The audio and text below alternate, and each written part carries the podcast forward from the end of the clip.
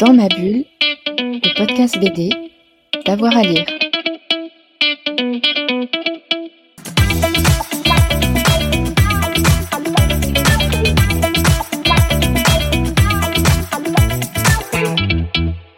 Bonjour à toutes et à tous et bienvenue dans ce nouvel épisode de Dans ma bulle, votre podcast 100% BD avec avoir à lire. Aujourd'hui, on a le plaisir de recevoir une jeune artiste ultra talentueuse, Léa Muriavec, qui a publié un récit étonnant de science-fiction autour des réseaux sociaux, un monde dans lequel, euh, quand on n'existe plus sur les réseaux, on n'existe plus du tout. Ça s'appelle Le Grand Vide.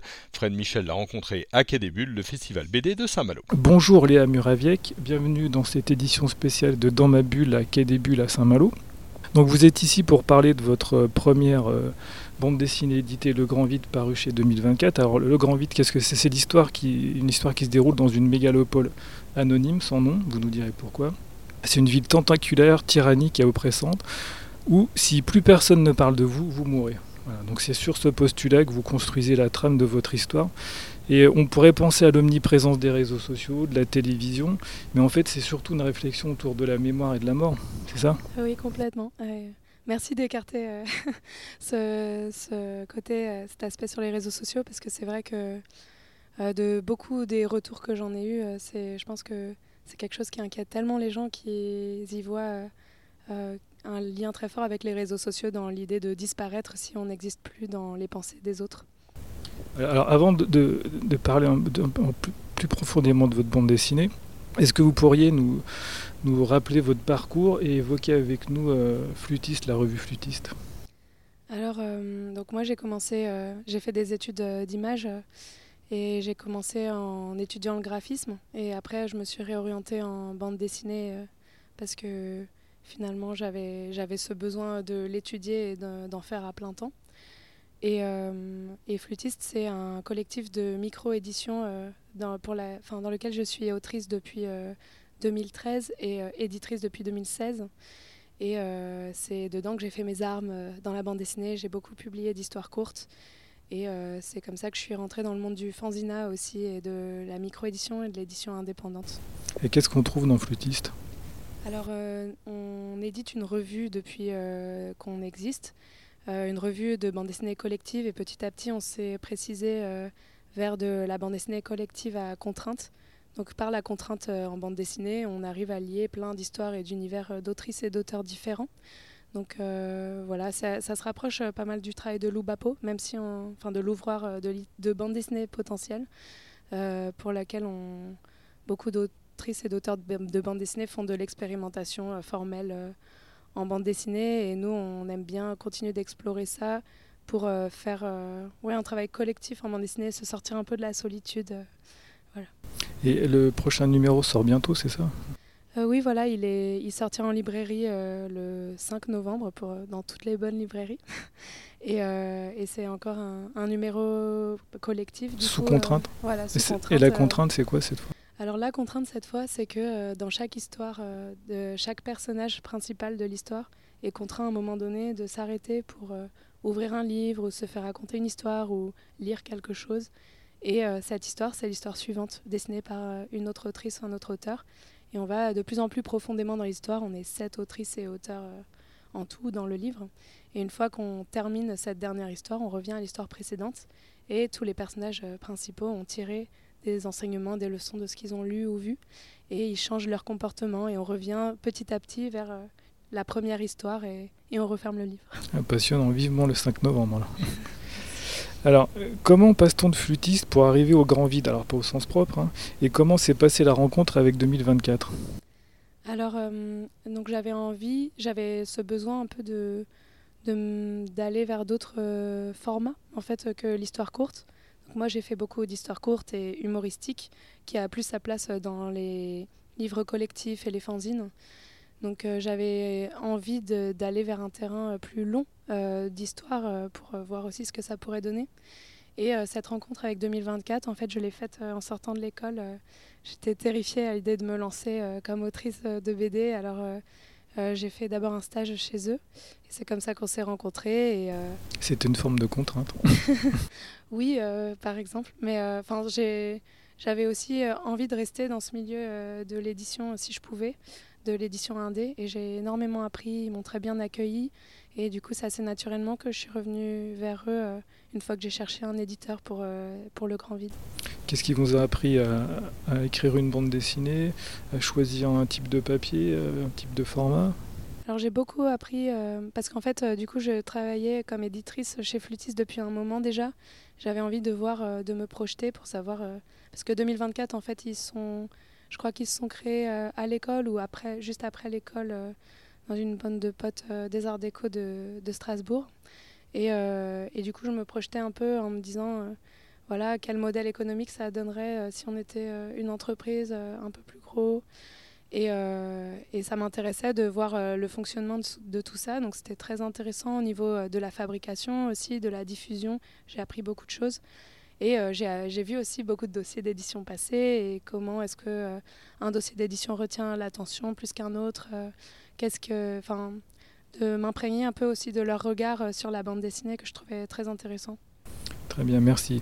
Donc je vais revenir à votre bande dessinée. Pourquoi avoir choisi ce sujet On est dans une dystopie assez noire, mais tout de même avec une possibilité d'un Éden. Pourquoi l'idée de mémoire, de mort, de disparition? C'est quelque chose qui vous, interroge? Euh, Oui, je pense, mais c'était euh, un mélange de beaucoup de choses. Je pense qu'il y a des angoisses existentielles euh, qu'on retrouve toutes et tous dedans, et puis des angoisses peut-être liées à mon propre métier, en fait, ma profession, qui est très liée à en fait, être visible pour être acheté et donc lu et, continuer d'exister, de pouvoir pratiquer de la bande dessinée. Et, ou parfois même mon entrée en librairie où je vois toutes les nouveautés et, une sorte d'avoir l'impression un peu d'être noyé par ça. C'était un moment, euh, quand j'ai eu l'idée de l'histoire, où je lisais euh, des essais sur la mort, sur euh, les rites crée pour, pour se préserver un peu de, de, la peur de notre propre disparition. Et, et je regardais aussi ou lisais des récits fantastiques comme Borges ou L'invention de Morel de Bioy Casares. Et, et j'avais vu ouais, le, le, film The Lobster, par exemple, de Yorgos Lantimos au cinéma. Et c'est pas mal de livres qui construisent un peu des univers autour euh, d'un postulat ou euh, d'un concept, euh, un peu comme mon univers. Et je trouvais que c'était très riche de réfléchir un peu à un thème, peut-être un peu philosophique ou certaines thématiques, dans un univers vraiment à part, qui est construit tout autour de ce thème-là, de ce paramètre qui change de notre monde, mais qui nous offre un regard un peu différent dessus. C'est ça, et en fait, il est beaucoup question aussi dans votre livre de, de différence et de dualité. Il y a le contraire de la présence, le thème principal, c'est l'absence. À la fin, on se rend compte en fait que la protagoniste, euh, tout autour d'elle, il y a beaucoup d'absence. Et aussi, il y a la mort, il y a la vie, donc c'est important pour vous, tout ça, la dualité, la, différence? Oui, et puis je m'interrogeais aussi sur euh, qu'est-ce qu'on fait pour faire plaisir aux autres, qu'est-ce qu'on fait pour soi-même, euh, qu'est-ce qu'on fait par pression sociale aussi beaucoup? Je pense que c'est des questions d'identité, de construction d'identité aussi qui m'intéressent et me concernent, ouais, peut-être en tant que jeune adulte qui se projette un peu sur toute une vie. Donc voilà, enfin, je pense que c'est des questions qui m'habitaient. Puis je m'intéressais aussi à l'époque à l'économie de l'attention. Donc moi, je suis issue d'une génération qui utilise beaucoup les, ouais, les réseaux sociaux, comme on l'a dit, mais qui est beaucoup contraint de séparer un peu son image virtuelle de son image réelle, mais au fond, c'est une projection de ce qu'on fait dans la vie de tous les jours, quand on va dans des, dans, des repas de famille ou euh, quand on est avec ses amis, même quand on est au, ado, par exemple, c'est hyper important de, de, renvoyer une image, euh, euh, une bonne image de soi, où on est, on est très attentif, attentif à ce genre de choses. Donc, c'est des thèmes qui, qui m'habitent au quotidien. Mmh, mais il y a comme, c'est ce que je disais tout à l'heure, il y a comme une forme de tyrannie dans cette société que vous décrivez là. Mmh, oui. Mais je pense que c'est lié au fait que c'est euh, une société très très centralisée et euh, où les gens essayent de ouais, d'exister au fond euh, par le regard des autres plus que pour eux-mêmes parce qu'ils n'ont pas trop le choix. Et ils essayent de tous se rassembler au même endroit pour être encore plus certains d'exister alors que finalement ils s'éclipsent tous les uns les autres. C'était une réflexion que je m'étais faite aussi parce que moi, j'ai fait un moment, euh, je suis partie faire mes études à Angoulême. Il y avait aussi ce côté, j'ai commencé mes études à l'école Estienne, qui est une école plus élitiste euh, que euh, l'école des beaux-arts d'Angoulême. Et ça m'a fait beaucoup de bien de, de partir de cet élitisme, en fait, pour avoir plus de, recul et me, me, vraiment me demander ce que je cherchais vraiment au fond plutôt que d'être dans cette course un peu à, à la reconnaissance, avoir peur de, de se décentraliser aussi. euh, Ça vous pense. a ouvert l'esprit? Oui, oui, je pense euh, complètement. Et puis euh, j'ai pu voir que euh, qu'en fait on peut aussi construire des choses. euh, Enfin, on n'est jamais, on se fait jamais tout seul euh, ou toute seule. Je pense qu'on fait partie d'un réseau et c'est pas parce qu'on est à un endroit à un moment donné qu'on sera plus entouré qu'un autre. D'accord. Alors, pourquoi ce nom Manel Naer? Moi, je trouvais que ça sonnait bien. Mais c'est- pas facile à dire quand même. bah oui, du coup, euh, je le découvre dans la bouche des, Mm. des autres. Je suis vraiment désolée.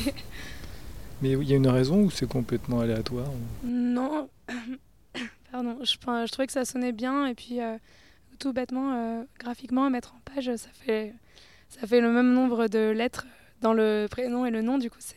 Encore une contrainte. Encore une Ouais. contrainte. Et, euh, et alors, moi, ce que j'ai trouvé euh, intéressant en même temps euh, anxiogène et angoissant, c'est que la protagoniste Manel, elle est dans une forme de course au succès et pour sa reconnaissance, il y a une forme d'addiction aussi, comme si c'était une drogue. Mm. Oui, mais je pense que bah, son, dans son cheminement, en fait, euh, il y a un côté où euh, elle s'avouait peut-être pas qu'au fond, c'est un soulagement aussi d'être comme les autres, euh, de, de répondre à l'attente sociale. Et elle qui a jamais eu beaucoup de reconnaissance et d'attention, donc qui a toujours un peu galéré, je pense qu'elle elle profite aussi de ce moment de succès et de ce moment de confort, en fait. Et, et que finalement, les, les, les convictions qu'elle euh, qu'elle euh, brandissait au début du, livre, c'était une forme de protection qu'elle se donnait à elle-même euh, pour aussi se convaincre elle-même que c'était une bonne personne ou qu'elle était capable de s'extraire de tout ça. Et une fois qu'elle se retrouve face à la difficulté, en fait, elle panique et elle fait des erreurs. Exactement, oui. Et moi, ce qui m'a terrifié, vraiment, littéralement, c'est quand elle découvre que sa mère est morte, hein, après toutes ces années. Spoil Ouais, je spoil, mais bon, il faut... ouais, je spoil, mais bon. Non, non, mais euh, enfin oui. Parce euh, que c'est tellement mar... moi ça m'a marqué vraiment en fait. D'accord, bon, Mm. en fait, c'est pour euh, ça que j'en parle. j'étais pas sûre de le garder Mm. parce que Si, si. j'avais peur que ça. Et ça même dans la euh, façon ouais. de, de- dans le vida... les, le- les traits du visage, c'est impressionnant.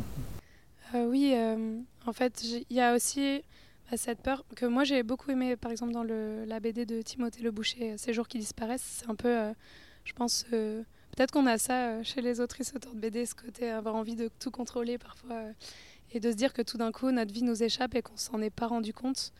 Euh, c'est aussi, je pense, une bande dessinée qui, qui s'interroge sur. Ouais, sur est-ce qu'on on est vraiment conscient des choses qu'on fait dans la vie? Est-ce que parfois on n'est pas. Parce que Manel, finalement, tout son cheminement, c'est aussi qu'elle se ment elle-même. Elle se cherche des, des excuses ou des raisons de, de fuir un peu euh, ses, ses convictions, ses, ses idéologies. Mais en même temps, parce qu'elle n'a pas trop le choix. euh, dans- dans Et. Elle s'invente une vie aussi. Oui, voilà. Et puis, euh, oui, et puis elle se rend pas compte en fait de qu'elle passe à côté de beaucoup de choses parce que euh, elle pense, ouais, elle pense qu'elle a pas le choix, même euh, dans sa situation très contraignante, qu'elle a pas même un peu le choix de de pouvoir faire des compromis en fait dans- aussi dans ses convictions. Hum, Mais c'est aussi une forme, il y a une histoire d'amitié et ça évoque aussi la folie. Euh, oui, voilà. Et, et, euh, et puis aussi, à quel moment est-ce qu'on on laisse encore de la place aux autres euh, dans, Enfin, parce qu'elle elle vit une situation très difficile, mais à son échelle, en fait. Et puis, euh, c'est vrai que son entourage n'est pas toujours hyper euh, délicat avec elle, mais qu'elle est aussi très fière et très... euh, Ouais, en fait, elle, elle pense que... euh, ouais, qu'elle y arrivera mieux toute seule, alors qu'au fond, euh, je pense que c'est. J'ai essayé un peu de montrer que la solitude, puis euh, le fait qu'on peut arriver à faire changer les choses toute seule ou tout seul, ça a ses limites. Oui, et l'amitié en fait, ça, ça disparaît très très vite. Et la, la folie aussi, ça arrive très très vite. C'est ça aussi qu'on voit dans votre BD. Mm, oui, et puis, enfin, je pense que c'est une forme de descente aux enfers, euh, oui, et qu'on voit peut-être pas trop venir. Ou en tout cas, j'ai essayé de la travailler comme travailler l'histoire dans ce sens-là, et euh, pour euh, se dire que au fond, euh, enfin, j'ai pas envie non plus d'être, j'avais pas envie d'être trop moralisatrice ou dans l'extrême, mais de réfléchir aussi à quel moment est-ce qu'on lâche complètement prise sur sur son, ouais, ses convictions et sur ses rêves, et pour à quel moment en fait on y renonce et, et à quel moment on se réveille? Ouais, c'est tout est une question de choix en fait. Oui, pas toujours, Pas t- oui. mais, euh, mais arriver à comprendre à quel moment on a le choix, à quel moment on l'a pas. Alors, est-ce que vous avez vécu en ville et quel est votre rapport à l'urbain? Ah oui, j'ai grandi en banlieue parisienne et, et j'ai vécu 5 ans à Angoulême du coup et, et j'ai passé 4 mois à Shanghai en Erasmus et toutes ces, ces quotidiens différents dans des endroits du monde différents m'ont fait réfléchir aussi à ouais voilà qu'est-ce qu'on désire de, notre confort de vie enfin de notre vie et, euh, et, voilà, maintenant, j'ai plus trop envie de vivre, euh, en tout cas dans une grande ville. Mais bon, je pense qu'on on fait des compromis. je suis de retour à Paris, donc voilà, j'espère que ce ne sera pas pour euh, trop longtemps. Mais, mais en tout cas, de, de comprendre aussi qu'est-ce qui fait qu'on habite à un moment donné, un moment dans sa vie, qu'est-ce que ça, qu'est-ce que ça veut dire de ça? Ah bah, donc vous disiez que vous avez vécu à Shanghai, c'est pour ça on ressent bien euh, l'univers asiatique dans les premières pages où vous décrivez la ville. Ça ressemble avec tous les néons, c'est ça hein? Mm-hmm. Mais euh, j'ai essayé de... Enfin, en fait, quand j'ai construit l'univers et que j'ai vraiment euh, ouais, posé des images sur l'univers, je pensais pas du tout que ça se passerait dans une très grande ville, très très dense. Je pense que je l'ai exagéré, plus je l'ai travaillé, plus je l'ai exagéré. Et j'ai fait une série de dessins un an après être partie à Shanghai en octobre 2017 euh, lors du défi euh, internet euh, qui s'appelle Inktober, où on dessine un dessin à l'encre de Chine par jour pendant le mois d'octobre. Et, là, ça s'est un peu imposé, l'ambiance de Shanghai, des gratte-ciel. Mais en fait, j'avais envie de l'accentuer encore plus. Et entre-temps, je suis aussi allée un peu à New York, enfin juste quelques jours pendant les vacances. Et, et je trouvais qu'il y avait une densification vachement plus grande en fait à Manhattan qu'à Shanghai. Mais c'est parce que la ville de Shanghai, elle renvoie à une sorte de. Enfin, en tout cas, tel que je l'ai vécu euh, à l'époque en 2016, je l'ai vraiment plus senti comme un endroit euh, euh, avec des gratte-ciels plutôt espacés les uns des autres. Mais par contre, si on part, on s'éloigne du centre à 70, 100 km, il y aura toujours des gratte-ciels. Et ça, c'est quelque chose d'assez angoissant en fait qui, qui, nous fait sentir un peu prisonniers alors que finalement Manhattan c'est vraiment plus enfin je suis pas urbaniste mais en tout cas je l'ai senti comme une densification à un endroit donné très très dense, puis après ça s'étale euh, et ça redescend en hauteur. Très bien, alors on va revenir un peu sur votre technique. Et combien de temps avez-vous travaillé sur votre bande dessinée et quelle technique utilisez-vous? Alors j'ai à peu près mis plus ou moins deux ans euh, sur cette bande dessinée, euh, un peu moins de deux ans au moins un an euh, à plein temps sur le dessin. Après, l'écriture, ça prend toujours un temps un peu variable. Euh, ça dépend des projets qu'on a en route. Euh. Moi, j'ai continué de, prendre, de faire des commandes d'illustration entre temps. Donc voilà, mais j'ai eu beaucoup de chance. J'ai fait une résidence pour ça à la Maison des auteurs à Angoulême pendant tout le, quasiment toute la durée de, l'album. J'ai eu une bourse pour ça par Magélis, enfin l'institution d'Angoulême de la culture et ma, mon ancienne école, les les Beaux-Arts et, euh, la Cité de la bande dessinée. Donc j'ai vraiment eu un temps très, euh, très bien consacré euh, au projet. Et j'avais vraiment envie de me plonger dans l'écriture, de prendre le temps de bien l'écrire, ce que j'avais pas trop pu faire jusque-là à cause des, rythmes de publication des fanzines, de, leur format. Et puis à l'école, par exemple, on a des sujets assez courts de bande dessinée. Donc j'avais envie de prendre le temps. Mais entre le moment où j'ai eu l'idée de l'histoire, comme j'étais encore étudiante, et le moment où j'ai vraiment pu euh, l'écrire à fond, euh, il s'est passé du temps. Euh, je pense que. Puis j'ai tout découvert sur le tas. En fait, on n'a pas vraiment de cours d'écriture en école d'image, tout bêtement. Et donc j'ai un peu appris à écrire avec ce projet, donc ça a pris pas mal de temps. Est-ce que vous faites un storyboard ou est-ce que le récit se construit au fur et à mesure? Alors j'ai choisi d'être très organisée dans le sens où j'ai d'abord écrit euh, un synopsis avec du texte, puis après je faisais des allers-retours entre l'écriture et, le découpage. Puis après, une fois que j'ai complètement arrêté le découpage, euh, qu'il était terminé, euh, découpé en entier, là j'ai appliqué le découpage planche après planche pendant un an.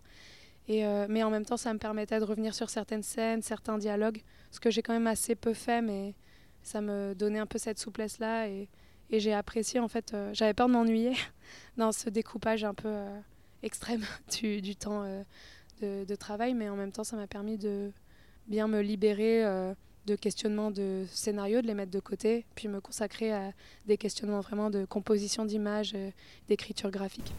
Alors, et quelle technique utilisez-vous?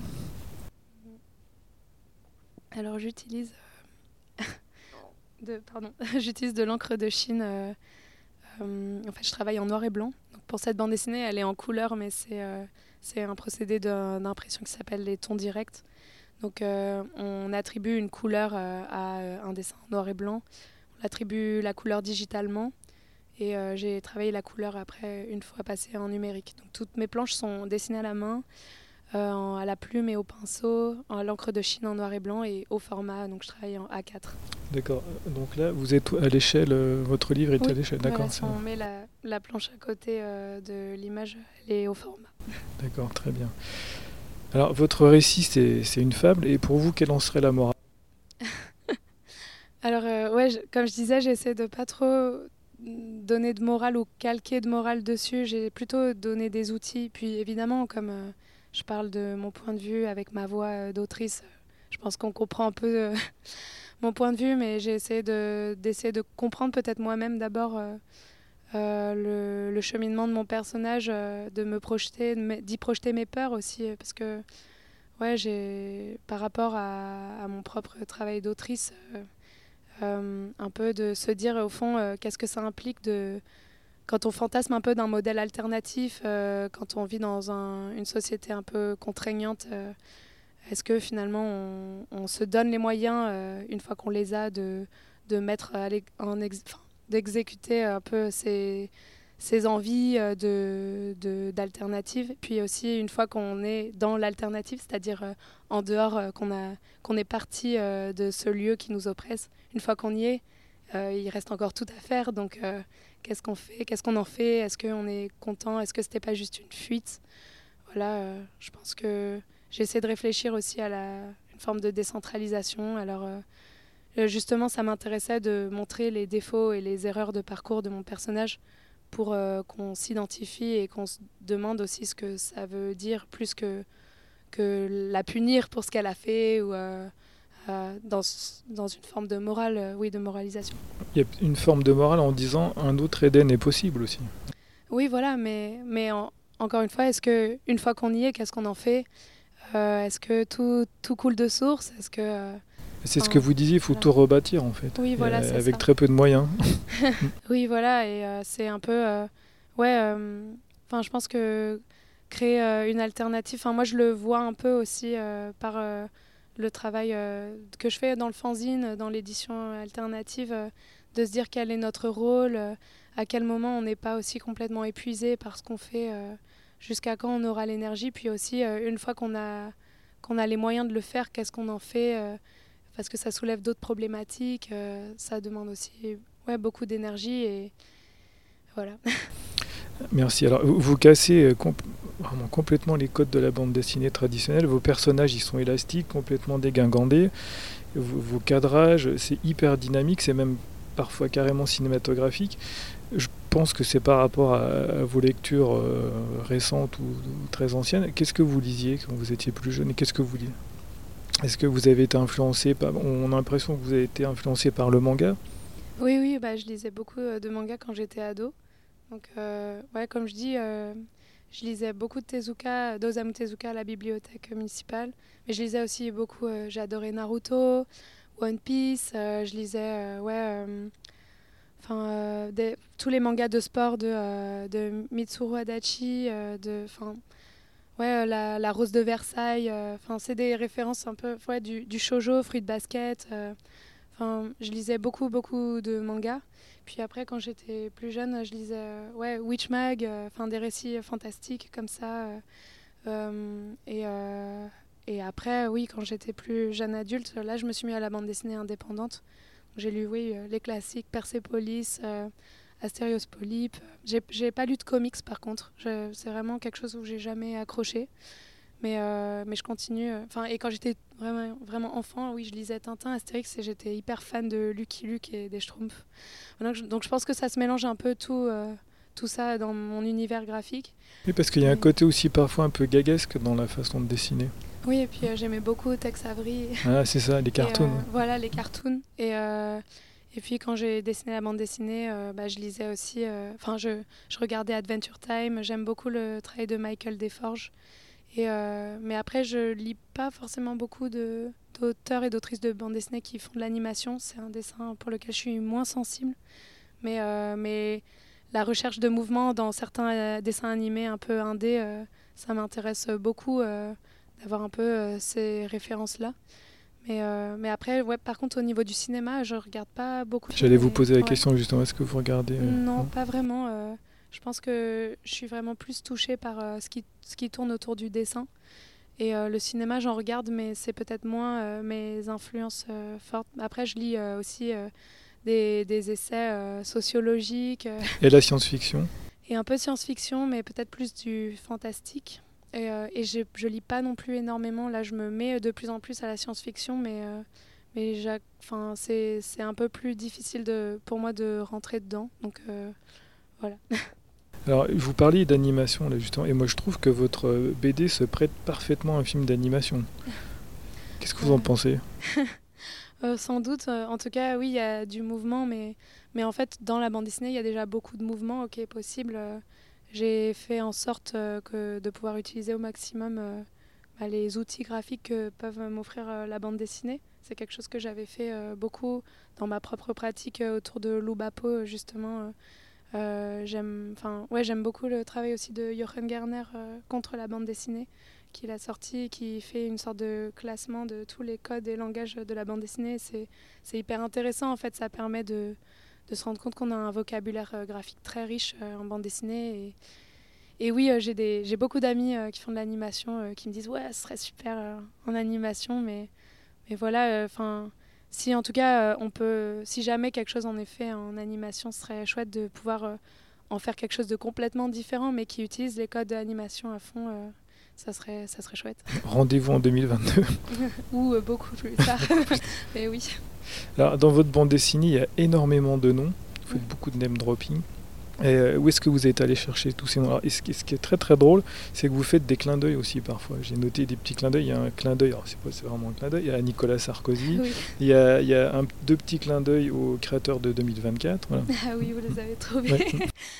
Euh, oui, en fait, euh, bah, c'est quelque chose que j'aime bien faire, des, des caméos, mais oui, il y a énormément de mes copains et copines aussi. Des ah, vous avez beaucoup de copains et de copines hein. Non, ils sont pas, enfin, ils sont pas tous dedans, malheureusement. Mais euh, non, en fait, euh, j'ai essayé de, de, pouvoir avoir un panel euh, très, le plus large possible de noms aussi pour brouiller un peu les pistes de la géographie de, de, la ville.